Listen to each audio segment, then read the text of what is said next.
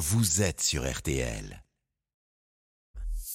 Julien Cellier. Les invités d'RTL Soir. 18h19 minutes, RTL Soir toujours avec vous en cette journée spéciale. La réforme est adoptée, mais la bataille des retraites, vous l'avez compris en nous écoutant, n'est pas terminée. Vous suivez depuis ce matin cette première grande journée de mobilisation depuis le 49-3 avec des tensions, des violences, même dans certaines villes. La manifestation parisienne n'est toujours pas terminée. La colère gronde. Et dans ce contexte, de nouvelles voix s'élèvent contre ce texte. Alors des voix très connu des Français. Il y a cette tribune aujourd'hui dans Libération, signée, c'est assez inattendu, par des acteurs stars, Audrey Fleurot, Jonathan Cohen, Laure Calamy, Juliette Binoche et j'en passe. Une plume aussi se mobilise depuis des semaines, celle d'un prix Goncourt, l'écrivain Nicolas Mathieu qui est avec nous. Bonsoir Nicolas Mathieu. Bonsoir. Auteur notamment de Leurs enfants après eux de Connemara, vous avez publié un texte sur Mediapart ce week-end qui a largement été relayé euh, sur les réseaux sociaux. Le titre Savez-vous quelle réserve de rage vous venez de libérer? Vous dites que vous disposez d'un mégaphone. C'était logique de s'en servir de ce mégaphone? Logique, je ne sais pas. Mais cette, euh, cette réforme, elle, elle m'affecte tout particulièrement. Je ne me mobilise pas comme ça sur euh, chaque cause, chaque semaine je pense à, à, mes parents. Voilà, en fait, je viens d'un monde où on travaille très tôt, où on, il arrive qu'on souffre beaucoup au travail et euh, où on meurt plus jeune que, que dans le monde des cadres, euh, etc. Et cette euh, réforme, très vite, elle m'est apparue comme euh, assez criminelle à l'endroit euh, des gens qui me sont chers. Alors cette cause vous affecte. Euh, dans vos livres, vous racontez d'ailleurs très bien cette France des villes moyennes, périurbaines, ces corps fatigués par le travail, usés, ce besoin aussi quand le travail s'arrête des, des petits plaisirs simples. Euh, cette usure, le gouvernement ne l'a pas intégrée pour vous? Non. Euh, cette réforme, dans son principe, on peut la contester, mais dans ses modalités aussi, elle est quand même extrêmement injuste. On sait bien qu'elle va peser euh, de la même façon euh, selon qu'on soit puissant ou misérable, comme dirait La Fontaine.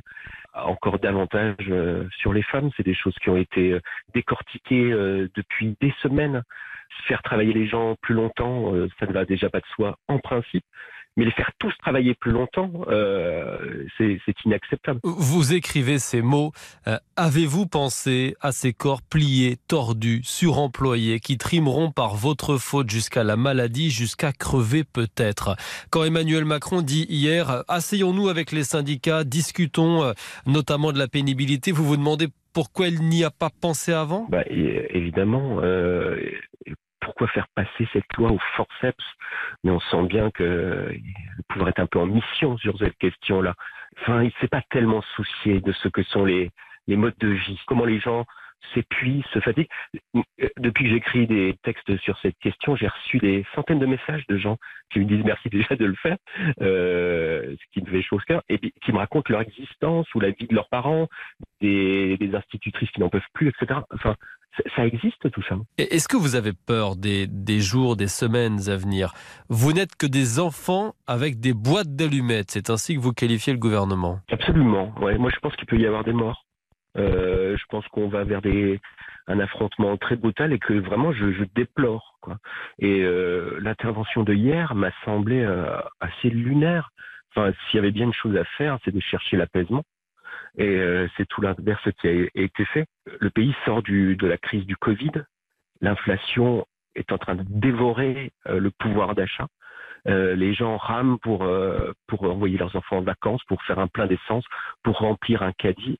Mais vous vous rendez compte du, du, nombre de gens qui tirent la langue dans ce pays, qui, qui sont à bout, qui se sentent contraints, rognés dans leurs désirs, leurs possibilités, etc et c'est comme ça qu'ils sont traités. Enfin, je, je veux dire, c'est il y a quelque chose d'un peu dément là-dedans. Alors, le, le, gouvernement vous a répondu. Le ministre Bruno Le Maire a qualifié votre texte d'insultant. Il estime que vous contestez la démocratie. Qu'est-ce que vous avez envie de lui dire? Enfin, C'était très intéressant, euh, enfin, ce qu'il a dit de, de mon intervention, qu'il trouvait ça euh, méprisant, injuste et euh, insultant. Je pense qu'il projette sur mon travail, euh, des choses peut-être qu'il a à se reprocher lui-même. Hein, c'est un, phénomène bien connu. Euh, et euh, par ailleurs, la démocratie ne se contente pas aux élections. Il y a aussi les corps intermédiaires, il y a la démocratie sociale, il y a, des tas d'autres moyens de faire vivre la démocratie. Je lisais un texte de Pierre Mendès France récemment qui dit la démocratie, c'est beaucoup plus que la pratique des élections et le gouvernement de la majorité. Vous, Nicolas Mathieu, très tôt, vous avez décidé euh, d'écrire sur les réseaux sociaux contre cette euh, réforme. On voit que les artistes, dans leur diversité, sont de plus en plus nombreux à s'élever. On a même été surpris par les noms dans cette tribune ce matin. Euh, Audrey Fleurot, Jonathan Cohen, Juliette Binoche, des comédiens qui ne s'engagent pas forcément d'habitude. C'est aussi le rôle des artistes de prendre la parole dans de telles circonstances Oui, ça peut l'être. Et cette mobilisation, il me semble qu'elle signale quelque chose. C'est-à-dire qu'on est passé aux questions d'égalité, aux questions de liberté et sans doute les artistes sont-ils plus à l'aise avec ces questions-là. Merci beaucoup Nicolas Mathieu. Euh, vous le prix Goncourt, l'auteur de euh, Connemara, de leurs enfants euh, après eux, d'avoir été avec nous ce soir sur, sur RTL. Merci à vous. Et nouvelle invitée maintenant dans, dans RTL Soir comme promis, un homme qui lui craint pour sa profession parce que les manifestations, les grèves, les violences fragilisent un secteur déjà sensible, la restauration. Notre invité maintenant est un chef doublement étoilé. Bonsoir Thierry Marx. Bonsoir. Euh, vous êtes le président de l'UMI, désormais l'Union des métiers et des industries de, l'hôtellerie. Alors RTL a révélé ces chiffres ce matin euh, du, du, GNI, euh, Groupement National des Indépendants. Fréquentation en baisse de 50% dans les arrondissements parisiens où les poubelles s'entassent. Moins 25% dans les autres villes où il y a une grève des éboueurs. Moins 80% dans les quartiers où des violences éclatent soir après soir depuis le 49-3. Est-ce que ces chiffres correspondent à la réalité des professionnels que vous représentez. C'est ce qui, est-ce que c'est ce qu'ils vous racontent euh, depuis le terrain? Bien sûr, c'est ce qui remonte depuis ce matin. On a eu une réunion avec les, présidents départementaux et les présidents de région. Et effectivement, on annonce des moins 50%, moins 40% et des villes très touchées. On prend Marseille qui est vraiment pris en étau euh, avec différentes, différentes problématiques au-delà des, des, poubelles, des transports et autres. Et effectivement, aujourd'hui, les carnets de réservation se sont vidés. Euh, globalement vidés et aujourd'hui on a une vraie inquiétude pour nos salariés si, ça, si cela dure.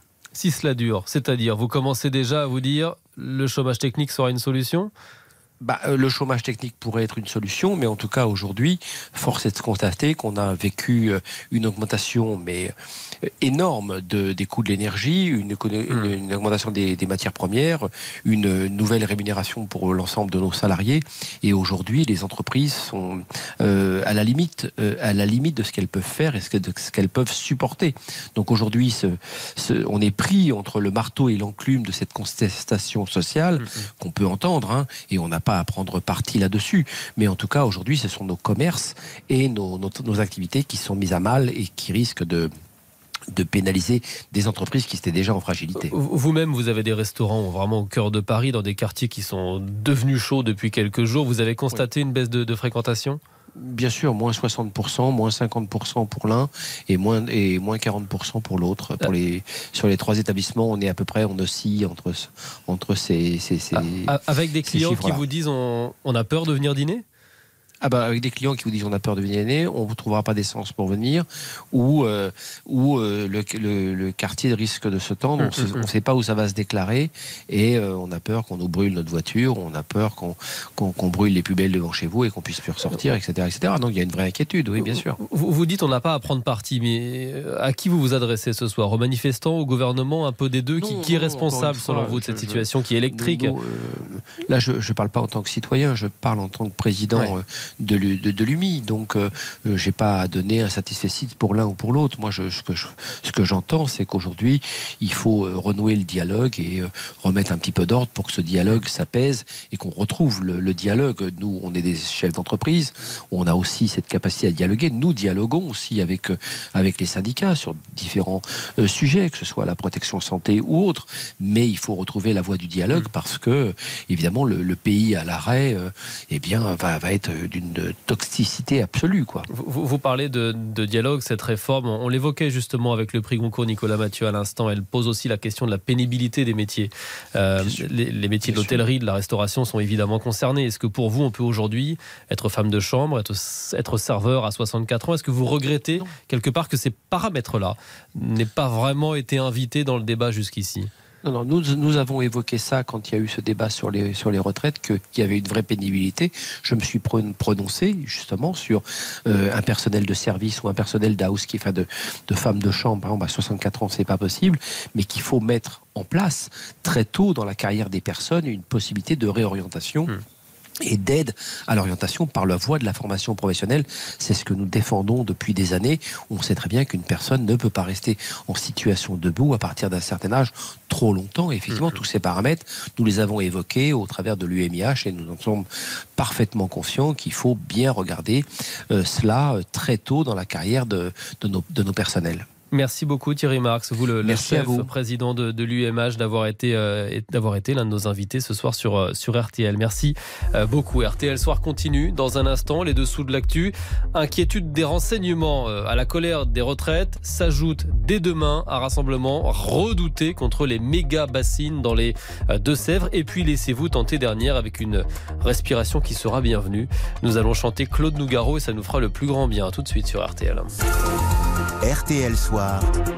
Julien Cellier.